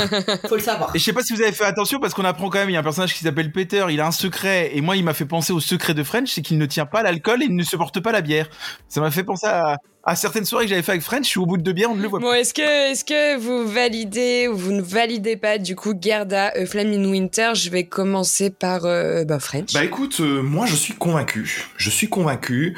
C'est euh, un petit jeu indé qui euh, qui a bien des limites budgétaires. On l'a, on, je crois qu'on a un petit peu tous dit, et il les compense très très bien par ses mécaniques de RPG light. Donc on on n'est pas dans les productions Dontnod habituelles qui sont très téléguidées, bien que Jalma ait- ait dit le contraire un peu plus tôt.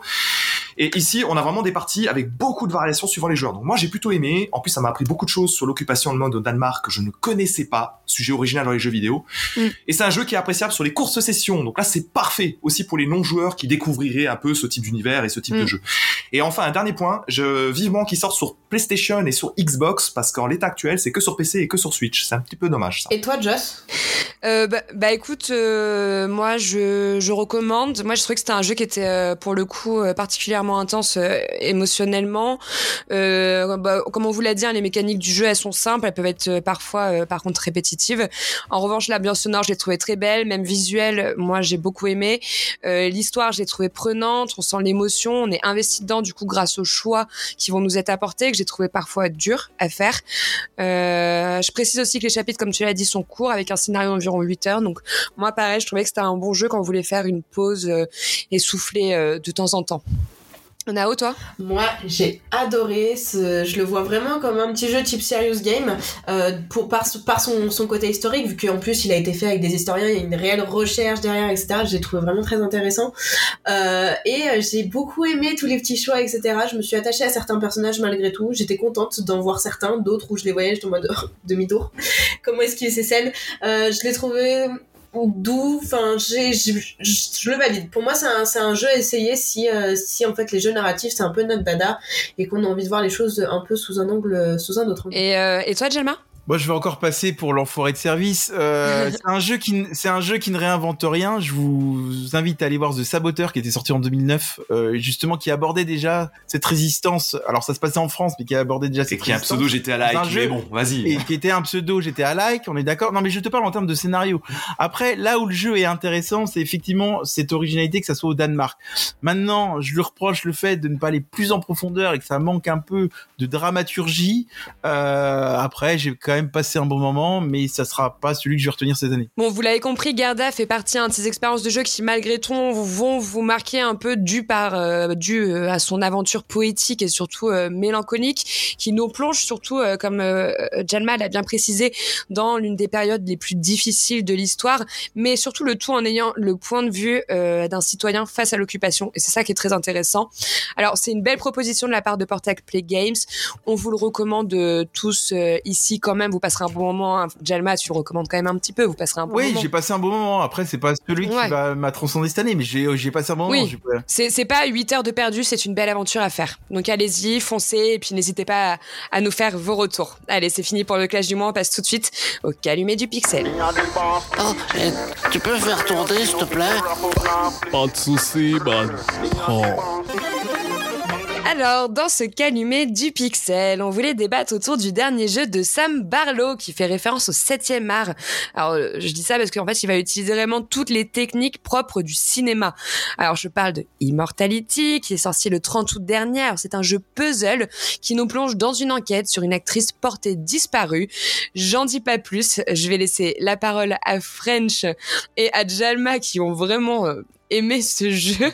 Mais Et ça, ça coup, résume je- pas assez ce qu'on a ressenti dans le jeu. Ouais, ils, vont, ils vont parler, ils vont parler de ce titre très singulier et après on aura un peu les avis de chacun. Je vais les laisser euh, les fins connaisseurs, euh, la, la parole aux fins connaisseurs. Allez. Eh ben, merci, merci Joss pour cette présentation. Alors déjà pour les auditeurs, ouais, bah, Joss a tout à fait bien résumé la chose en parlant de puzzle. On est dans- face à un puzzle narratif et mental. Donc déjà sachez où vous mettez les pieds. Ouais, Alors très mental.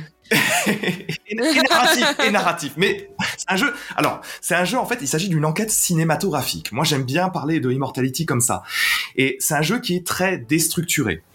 Alors, on va essayer là en quelques minutes de structurer un petit peu les choses pour que vous compreniez un peu le truc avec Jalma. Le fil conducteur central, c'est Marissa Marcel. C'est une comédienne, une actrice qui est maudite. Maudite pourquoi? Parce qu'elle a participé à trois films en tant que comédienne et ils ne sont jamais sortis au cinéma. Et en fait, toute la difficulté du joueur spectateur que nous sommes, ça va être de visionner tous ces rushs vidéo et de comprendre que- quelles, quelles étaient les histoires de ces films et qu'est-ce qui s'est passé autour de ces tournages. Voilà. Alors en théorie, le pitch est bien, mais quand tu mets en Ouais, application, tu sors, tu, c'est autre tu, chose. vends, tu vends ça trop bien. Je suis trop fan. Parce que, parce que je suis très Non, fan. mais après, Mais ça, j'aurais compris ça comme ça, j'aurais peut-être pas joué au jeu de la même manière. Non, mais je vais défendre la proposition. de Moi, Fred. je, je, je recommande, je recommande à tous ceux qui écoutent ce podcast d'aller regarder une vidéo YouTube ou quoi que ce soit, de se faire un peu à l'idée du jeu pour que vous compreniez un peu plus la, la monstruosité de ce jeu. Je te laisse continuer, monstruosité tout French. de suite. Mais non, bien sûr que non. Alors, on, on va aussi continuer un tout petit peu de préciser les choses. Je sais pas si vous vous l'aviez quand vous avez joué quand vous avez joué dans vos games, mais il y a donc trois films qu'on va reconstituer. Pour, je vais simplifier le truc. Dans le premier film, c'est un film qui s'appelle Ambrosio, et on va voir ce film, on va voir les grandes scènes. Ah, quel film Ambrosio, j'ai adoré. ah oui, c'est un très grand film. Ça, ça parle en fait du père. Am- Bah, je comprends que tu as adoré, moi aussi d'ailleurs. hein. Ça parle en fait du père Ambrosio. Je me suis senti perverti après. Ah bah oui, parce que en fait le prêtre, le prêtre, euh, le père Ambrosio, qui est un prêtre, il va succomber au plaisir de la chair dans les bras de la Incroyable. Mathilde, incarnée par Marissa Marcel. Mathilde, l'objet tentateur. Voilà, c'est son premier rôle au cinéma. Personnage, personnage très charismatique pour le coup, par contre, euh, l'actrice. Et alors, on va préciser quand même un truc parce que j'y pense maintenant. Il y a, il y a- parce que je préfère préciser, c'est pas à mettre entre toutes les mains ce jeu parce qu'il y a quand même beaucoup de scènes érotiques. Alors, ce qui est très drôle parce que comme c'est un puzzle, vous tombez pas, aussi un peu. vous, vous, vous tombez pas tout de suite sur les mêmes scènes en fait, tu vois. Et French, il est, je lui dis, putain la vache, euh, moi j'ai beaucoup de scènes érotiques. Il me dit, mais j'en ai pas moi. Ma première scène du jeu, allez, ma deuxième scène du jeu. Je te jure, je suis tombé sur une scène érotique. Et ce qui est très fort dans le jeu, et après je vais laisser continuer à développer, c'est que je suis tombé sur une scène hyper importante où t'apprends énormément sur l'his- sur l'histoire de Marissa et pas de l'actrice, mais vraiment, enfin d'elle, d'elle-même, euh, sans le savoir. Et je l'ai compris que cinq heures plus tard. Et là, je me dis, mais le jeu est grandiose. C'est d'entrée de jeu, j'ai une scène hyper importante, je ne le savais pas. Et c'est là où le jeu est très fort. Oui, Parfois. Et le, le jeu est très fort parce qu'il il va- il a un côté aléatoire, mais on va, on va y revenir juste après. Dans le second, dans le second film que vous allez devoir reconstituer, qui s'appelle Minsky, on reprend Marissa Marcel après une période d'absence, mais elle incarne cette fois-ci une muse d'un célèbre artiste qui a été assassiné, et elle en est la principale suspecte. Bon, C'est un film qui vaguement fait penser à Basic Instinct et, et- et- et peut-être des films aussi plus artistiques euh, dans, dans le monde de l'art, du monde de l'art Et on doit découvrir, d'ailleurs, on, on, fait, on fait une enquête de police, on peut le dire, et on doit découvrir euh, qui est le meurtrier, pourquoi il s'est fait assassiner, et pourquoi on lui a coupé les... Et je n'irai pas plus loin.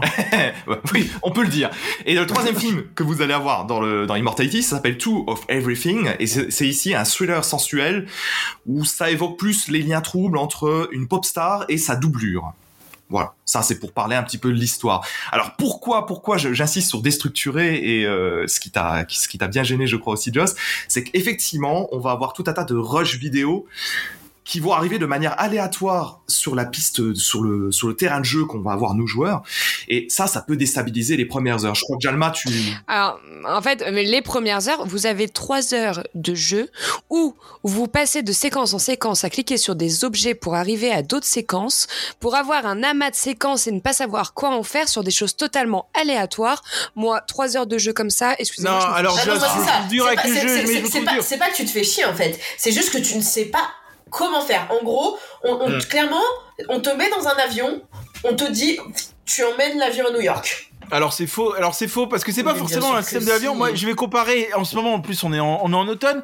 Vous allez pas aux champignons, les filles, ça se voit. C'est pas le principe des champignons. C'est-à-dire que vous allez vous perdre en forêt et vous allez euh, tomber sur des, des merveilles. Et c'est ça finalement Immortality. Vous n'allez pas forcément comprendre les merveilles. Et à un moment donné, vous allez retrouver votre chemin parce qu'en fait, ce qui se passe, c'est ça. Il faut accepter. Moi, j'avais beaucoup de mal au début. Il faut accepter de se perdre dans le jeu parce qu'effectivement, Ouais, on va passer d'un film à l'autre à des scènes différentes. Non, mais parce qu'une fois qu'à un moment donné, t'as reconstitué suffisamment de scènes. Après, moi, ce que j'ai fait moi de mon côté, euh, j'ai revisué le, le- le premier film et ensuite j'ai revisué le deuxième. Et une fois que j'avais compris le scénario de chaque film, tu comprends beaucoup de choses et après ensuite tu vas comprendre le fil conducteur de là ils veulent nous emmener dans Immortality. Et une fois que tu as le fil conducteur et que tu as compris, tu après le jeu se, est plus facile et, euh, et te laisse couler quoi. Ouais, mais du, du, du coup, enfin, moi je trouve que c'est très très compliqué de se mettre dedans quand tu es, quand tu ouvres ta première bande de, de film et tu ne sais pas où tu vas. Clairement, tu sais pas. Mais c'est un jeu où il faut se laisser perdre pendant 2-3 heures et après c'est tout. C'est- pour ça que. 2-3 heures sur un jeu où tu ne comprends rien et tu ne fais que cliquer de séquence en séquence sur des objets random, un œil, une paire de lunettes, un pied, un poil. euh, et Tu sais t'as- même pas tu sais sur même quoi pas sur quoi cliquer, tu tu cliques. Alors déjà, déjà, déjà, je pense que c'est pas qu'un puzzle et on va en parler. Ce qui est hyper important et moi j'ai trouvé ça sensationnel parce que je fais du théâtre à côté, c'est le jeu d'acteur. Et là où ils ont été très forts, c'est qu'en plus le jeu d'acteur euh, te permet éventuellement de deviner ou de découvrir que tu as des scènes manquantes, que tu as des scènes très très importantes rien que par le jeu d'acteur. Moi par exemple, j'ai remarqué un, un truc et que French a dû le souligner plusieurs fois aussi, c'est qu'à un moment donné, euh, ça pourtant ça continue à filmer, mais ils arrêtent la scène qu'ils sont en train de tourner et tu vois la réaction des acteurs en mode j'ai pas bien joué. À un moment donné, tu dis l'actrice mais pourquoi elle est pas bien? Pourquoi elle regarde le caméraman comme ça? Euh, Est-ce qu'il y a pas un jeu de séduction avec le caméraman? Est-ce qu'il y a pas euh, Et ça, c'est très très fort à faire et vous en rendez pas compte. C'est mais c'est du grand art qu'ils ont. C'est du grand art. On dirait le mec qui, se met en extase devant un tableau d'art contemporain où il y a simplement un point au milieu, ce que tu es en train de me dire, tu vois. Rien à voir. C'est que tu ne sais pas apprécier le cinéma et le septième art. Alors, c'est en fait, euh, il faut préciser les choses. C'est une appréciation d'un certain type d'art et un certain type de cinéma. Voilà, ça prétend pas non plus euh, être une masterpiece ou un chef-d'œuvre pour absolument tout le monde. Ça, il faut quand même, on va quand même le dire et le redire. mais les amateurs de cinéma, ils vont adorer. Mais arrête, euh, je suis quand même une certaine amatrice de cinéma, tu peux pas dire Non, mais on parle pas d'un Marvel au cinéma. Bien, hein. bien sûr, mais il- en fait, il faut préciser les choses. En fait, c'est un, c'est un jeu. Peut-être qu'il faudrait le dire à chaque joueur qui a envie d'y jouer qu'on va être en fait un enquêteur, un enquêteur qui va devoir débusquer des rushs, des rushs vidéo et ensuite les assembler. Peut-être que là il y aurait moins d'incompréhension sur le sur le rôle qu'on va avoir, parce que en vérité la difficulté, comme Nao l'a très bien dit également, je le note aussi, même si je ne suis pas d'accord avec elle, c'est que avec la métaphore de l'avion, mais c'est qu'en fait quand on va comprendre l'histoire des films et l'intrigue globale des films, on va aussi mémoriser les visages, visages des comédiens, visages effectivement des techniciens, comme Jalma l'a très très bien dit. Et c'est là qu'on va comprendre en fait tout ce qui se trame en dehors du tournage et qu'on va se reconstituer différentes choses. Et c'est comme ça que l'intrigue va potentiellement venir, venir, venir au fur et à mesure. Et il y a plusieurs couches d'intrigue au sein de ces histoires. Et là, c'est saisissant. C'est extrêmement bien. Oui, parce que là, on peut le dire. Bon, moi, j'avoue que par contre, ça m'a moins enthousiasmé, c'est que dans certaines euh, scènes de films, vous allez avoir un son sonore euh, qui va vous demander de faire quelque chose sur la manette, et vous allez avoir une autre scène euh, qui était cachée derrière cette scène qui va il apparaître. existe des scènes Là, cachées. que ça m'a-. Il existe des scènes cachées, bon, c'est pas un spoil, mais en tout cas, moi, ça m'a beaucoup troublé parce que j'ai eu beaucoup de mal à les saisir. Par contre, ce qui est assez incroyable dans le jeu, c'est qu'on a tous, je pense, une interprétation de l'histoire différente parce que moi, euh, toi, t'as expliqué French euh, que les trois films n'étaient jamais sortis. Moi, j'avais cru comprendre, alors je me trompe peut-être, que le premier film était sorti au cinéma euh, et que c'était les deux autres qui n'étaient pas sortis. Donc La copie a été euh, perdue du premier film et c'est... Enfin, Alors, euh, je suis peut-être passé à côté de quelque chose. Euh, après, euh, je pense que French et moi, on n'a on pas non plus assez de connaissances du cinéma. Euh, je pense qu'on est passé à, à côté de certaines choses parce que moi, j'avais pu voir sur Internet euh, que les cinéphiles euh, ont pu voir des trucs que des, des, des plutôt des amateurs de jeux vidéo comme nous ont moins vu en fait et qui sautent à l'écran parce qu'il y a, il y a beaucoup de références aux, aux films des années 70-80. Il faut avoir un, un gros backup, un gros background par rapport à tout ça. Par contre, un gros défaut du jeu que moi je tiens à souligner quand même, euh, c'est l'ergonomie du jeu. Euh, C'est-à-dire qu'en fait, euh, à un moment donné, tes scènes, elles apparaissent dans ton écran, euh, t'as du mal à t'y retrouver, à retrouver où est apparue ta scène, etc. Moi, j'ai eu beaucoup de mal avec l'ergonomie du jeu. Je trouve qu'il est pas intuitif Ouais. au niveau de la manipulation de la manette. L'interface pourrait, pourrait être mieux gérée. L'interface est, est ça pas pourrait bien. être mieux géré et il y a aussi des problèmes de zone morte au niveau du sur la version PC que j'ai joué sur Steam.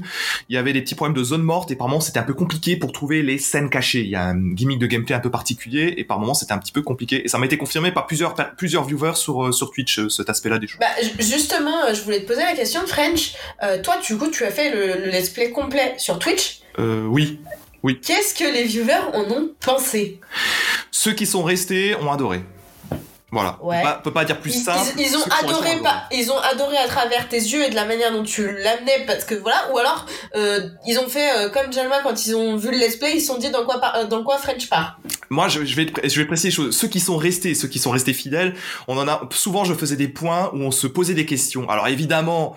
Il y a un certain nombre de scènes érotiques, donc je vous laisse imaginer combien euh, combien ça intéresse quand même, euh, d'une manière générale, l'humain étant ce qu'il est. Au-delà de ça, souvent je faisais des points, euh, je faisais des points sur euh, qu'est-ce que vous avez compris, comment vous percevez le personnage et compagnie. Et c'est comme ça que j'ai réussi à les j'ai réussi à les intéresser, je pense.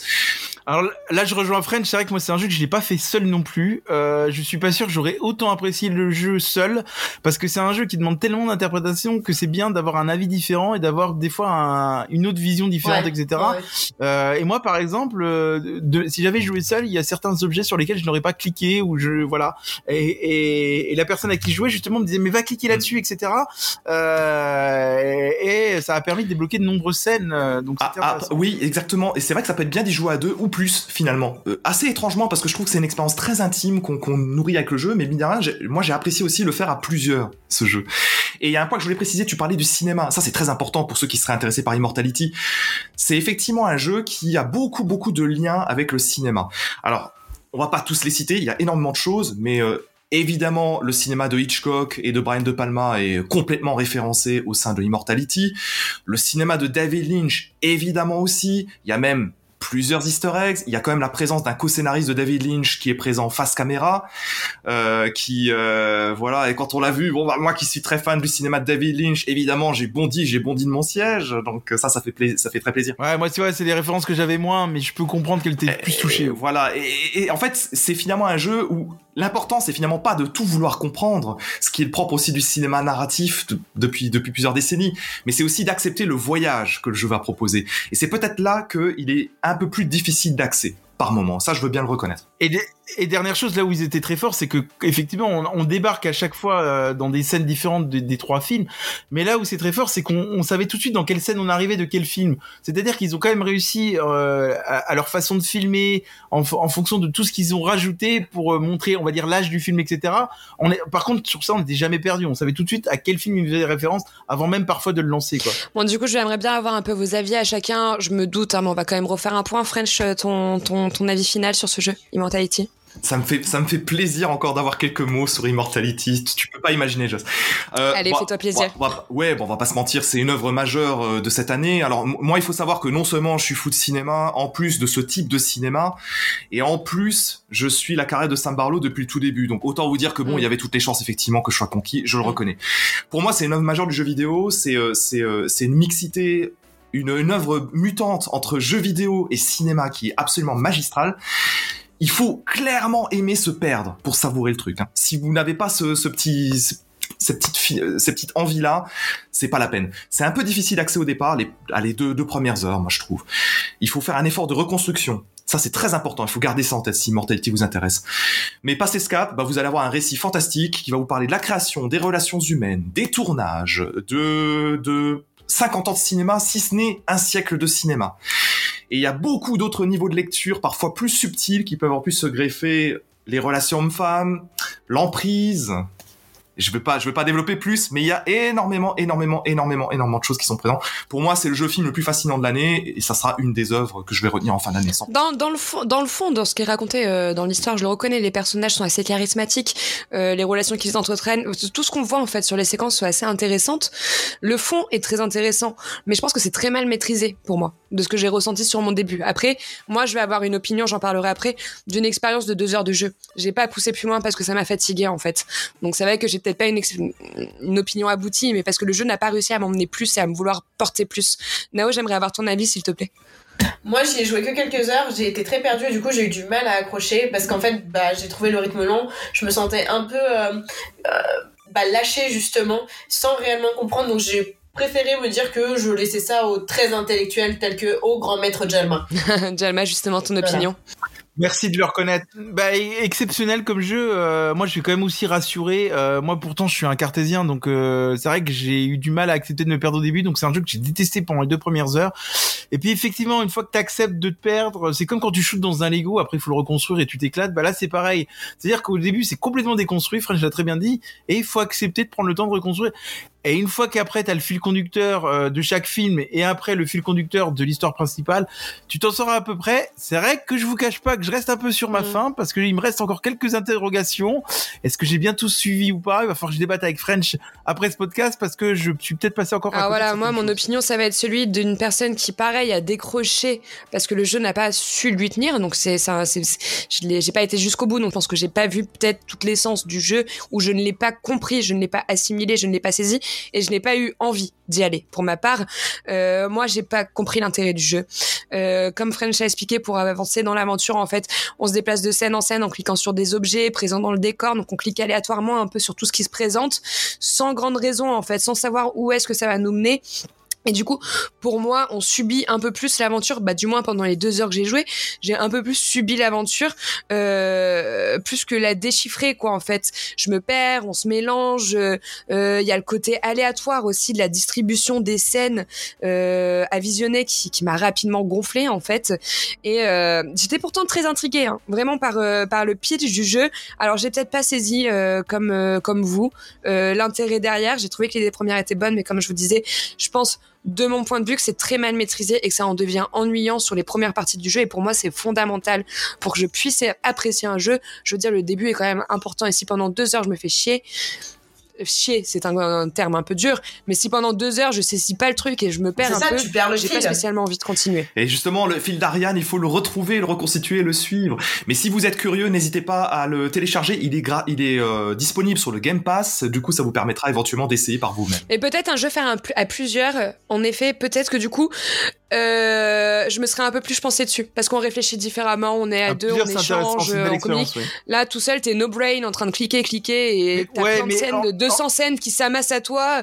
Euh, c'est c'est boring, quoi. Ah bah si t'as eu les 200 scènes en deux heures, bravo parce qu'il y a. Non, mais tu connais, mais 200 tu scènes, non, mais attends, euh, ne prends pas euh, tout au premier degré. Tu comprends ce que je suis en train de te dire. Je, je m'adapte. De mémoire, il y a 200, 220 scènes. Allez. 202, il y en a 202, me- monsieur. j'ai- Je suis allé vérifier. 202, c'était, je me rappelle plus du nom. C'est terminé pour ce podcast aujourd'hui. Vous avez plus un petit mot à ajouter, non? Bah écoute, les grosses sorties arrivent, donc on a hâte là de que le mois d'octobre soit bien entamé et que le mois de novembre arrive, Grave, hein, parce que là on est on est comme des oufs. Hein. Ouais. Ça va être trop bien. Les grosses sorties arrivent, donc on espère que vous allez tous bien geeker. Et on se retrouve pour le prochain podcast. À plus. Salut Bye Bisous, bisous, ciao, ciao